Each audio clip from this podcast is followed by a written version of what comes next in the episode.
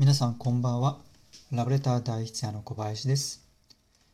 えー突然ですけれども、上沼恵美子さんにラブレターを書きました。はい。と言ってもですね、あのプライベートで書いたわけではなくて、えー番組の企画ですね。えー具体的にはですね、読売テレビで放送されている日曜日ですかね、上沼高田の釘付けっていう番組、まあ、関西圏のね、えーお住まいであればね、あのご存知かと思うんですけれども、上沼高田の釘付けっていう、あの上沼恵美子さんと高田純次さんが MC をされてる番組の企画で、高田さんに、えーなり代わって、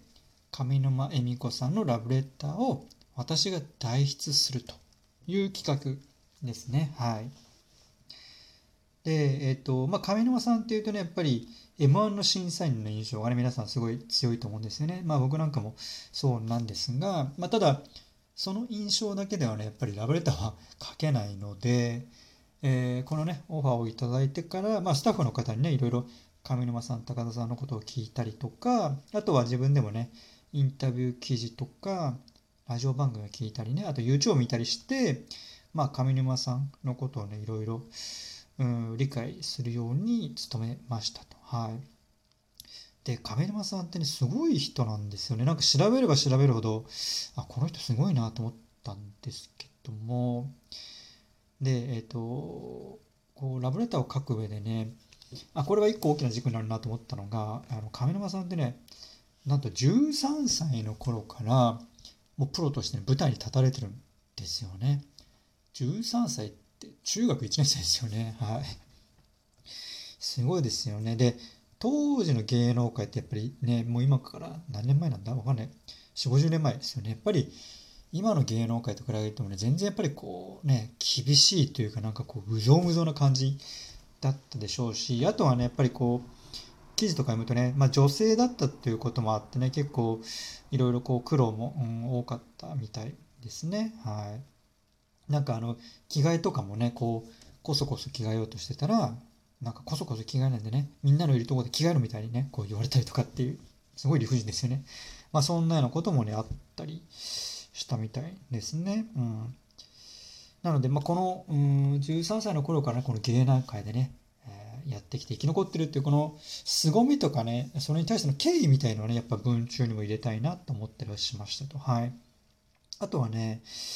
えーと、あ、そうそう、これね、上沼さんってあの、実のお姉さんと昔漫才コンビを組まれていて、それがあの、海原千里まり、海原千里まりっていう名前なんですね。海原は海の原、高原の家の海原ですね。に、千里まりっていうのは、えー、里はね、あの、両方ともこの里、なんかふるさとの里なのかな？うん、里に、で、千と万はあれですね、1000円、2000円とか、1万円、2万円とかの千と万です。で、千里まり。で、この海原千里まりっていうコンビ名の、まあ、字面とか響きがすごい素敵だなと思ったので、まあ、これもちょっとなんか文中に何らこの形でね、入れたいなと思ったりもしましたと。はい。で、えっと、もう一個、ラブレター書く上で意識したことがあって、お姉さんと組んでいたこの裏原千里まりで、あの、歌も出されてるんですよ。で、それが、大阪ラプソディっていう歌で、これすごい素敵な歌なので、皆さん聴いてもらいたいんですけども、そう、この歌を聴いてみて、あ、この世界観がね、すごい素敵だなと思ったんですよ。まあ、大人の男女のなんだろうな、こう、艶やかさとか、大阪のね、日本街のこう鮮やかさなんかが、うん、歌に全体にこう漂っていって、あ、この雰囲気をなんか、ラブレターの中にも出したいなと思ったんですよね。うん。なので、えっ、と、こうラブレターを書く上で、大きく意識したことは3つあって、1個はね、子供の頃からこのプロの舞台に立っているということに対しての敬意っていうか、まあ、凄みっていうのかな。で、2つ目は、お姉さんと組んでいた海原千里まりっていうね、この素敵なコンビ名をなんかこう、盛り込みたい。で、3つ目は、大阪ラプソディというね、えー千里まりで出されていた歌の、うん、この大人の男女のね、こう、艶やかさみたいのをね、えー文章に漂わしたいと。まあ、この3つをね、ポイントとして、ラブレターをね、書きました。で、えっ、と、まあ、番組ではね、やっぱり放送時間も限られてるので、えーかなりね、なんか、えー圧縮された、まあ、短縮版のラブレターが、ね、読まれたんですが、えー今日はね、せっかくなので、えー短縮することなくね、僕が書いたラブレターの全文をね、ちょっとこう、読んでみたいなと思うので、ぜひ聞いてください。はい。高田純次さんになり代わって、上沼恵美子さんに書いたラブレターです。親愛なる恵美子様、こうして真っ白な便箋に向かい、誰かに気持ちをしたためるなど、何十年ぶりでしょうか。口は割と達者であるものの、筆にはあまり自信がありません。それでも、口に託すといつものように冗談にしてしまいそうなので、あえて、こうして不慣れな筆にて思いを綴ることで、混じりっ気のない純な気持ちを伝えることとしました。あなたとこの番組で共演をしてから、もう10年もの歳月が経つのですね。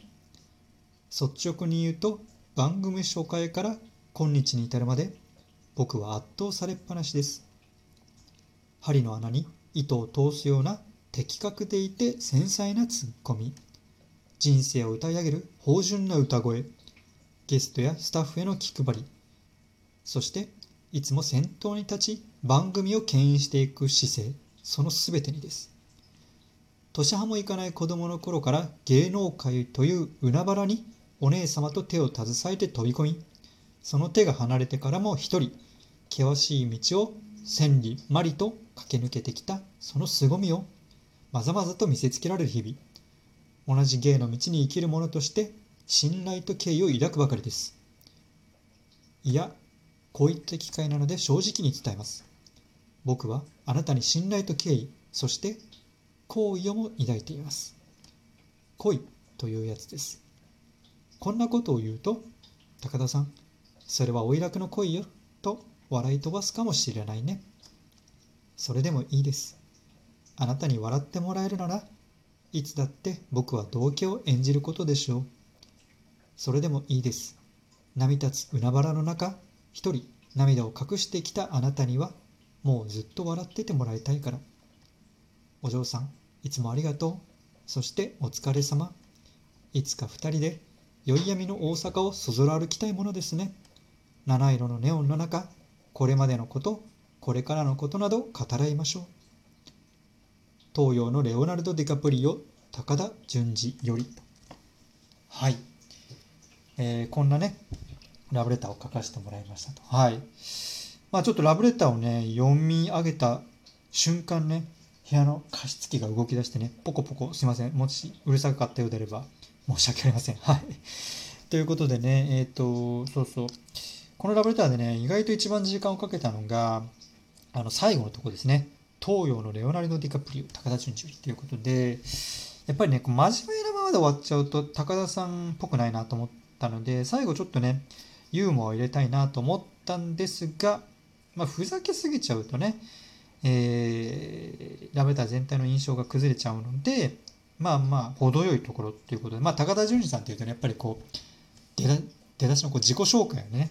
こう面白さっていうのがあるので、えーまあ、そこでね、よくなんかレオナルド・ディカプリオっていうふうに言われてるみたいなので、まあ、それをちょっとね、活用させてもらった感じですね。うん。あ、あとそうそう、最後の方でね、お嬢さん、いつもありがとうっていうところがあるんですけど、これはね、あのスタッフの方に聞いたらね、高田さんは上沼さんのことをいつもね、お嬢さんって呼んでるっていうふうに聞いて、あそれなんかね、2人の関係性が疑えてね、素敵だなと思ったので、使わせてもらった次第ですと。はい。えーということでね、上沼恵美子さんにラブレターを書きましたということでね、今日はお話をさせていただきました。はい。すいません、ちょっとね、えー後半加湿器がうるさかったかもしれないですけど、申し訳ありません。えーまたね、ぜひ次回も聴いてください。えーそれではさようなら。